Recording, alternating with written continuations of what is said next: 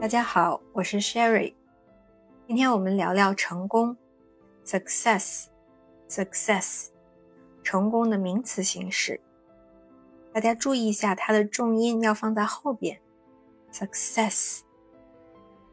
关于成功，首先的一个问题是成功的标准，What is success？What is success？大家对成功的标准实际上并不一致。你认为的成功不一定是我心目中的成功，对吧？Your success is not my success. Your success is not necessarily my success. 所以，与其问这个问题 "What's success"，不如说 "What is success to you"？对你来说，成功是什么？To you，对你来说。 有一本书，名字是《Design Your Own Definition of Success》，设计你自己的成功的定义。Design your own definition of success. Definition 定义，你的成功的定义是什么？What is your definition of success？意思跟刚才说的那个句子差不多。What is success to Success 是成功的名词形式，它的形容词 successful，successful。比如说，I want to be successful，我想成功。I want to be successful，这里边更多是把成功作为一种令人向往的性质和属性，很少有人会否认 I want to be successful。可是这里边具体什么是成功？是有着一些歧义和模糊性的。成功当然也有动词的形式，succeed，succeed。比方说，I want to succeed in this。I want to succeed in this。我想在这件事情上做好。succeed 是不及物动词，后面用 in 这个介词来带出一个具体的对象。在这件事情上面成功。I want to succeed in this。再比如，I want to succeed in this job。我想把这份工作做好，做成。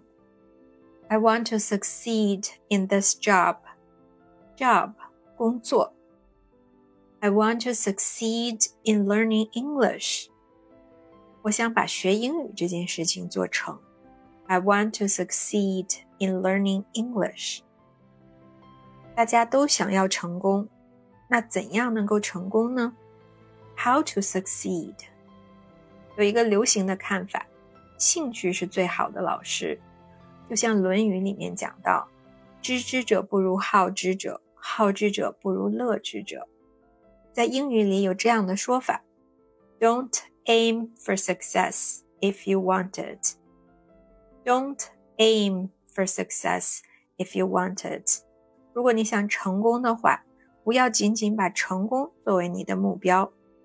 aim 目标。Just do what you love. Just do what you love. 只要去做你所热爱的事情，and success will come naturally. And success will come naturally. 成功会自然而然的随之而来。可是我们的生活经验似乎会让人觉得成功是很难的，成功并不是那么容易，而失败却是普遍的，而且失败的滋味并不好受。这里我们也要学习表示失败的英语单词，fail。fail 是它的动词形式，failure。failure 是它的名词形式。毋庸置疑，大家都想要多品尝成功的甜美。而害怕或者拒绝失败的苦涩，这样一来，失败与成功这对反义词就成了难以调和的两极，总是被用二分法去看待。然而，成功与失败并不是完全对立的。这里介绍给大家哈佛大学的一门公开课：Positive Psychology。（Positive Psychology，积极心理学），也翻译成“幸福课”，在网易公开课上就能够看。幸福课里说，世界上最成功的科学家是那位失败了最多次的科学家。The most successful scientist is the scientist who failed the most times. The most successful scientist is the scientist who failed the most times. 讲的是爱迪生。迈克尔·乔丹说：“我的生活里经历了太多的失败，反复失败，这才是我成功的原因。” I have failed over and over and over again in my life, and that is why I succeed. I have failed over and over and over again in my life, and that is why I succeed. 看来失败并不是我们普通人所独有的，那些成功人士也经历过失败，只是他们没有放弃，失败了继续，再失败再继续。乔丹的话也可以解读成：失败是通往成功的必经之路。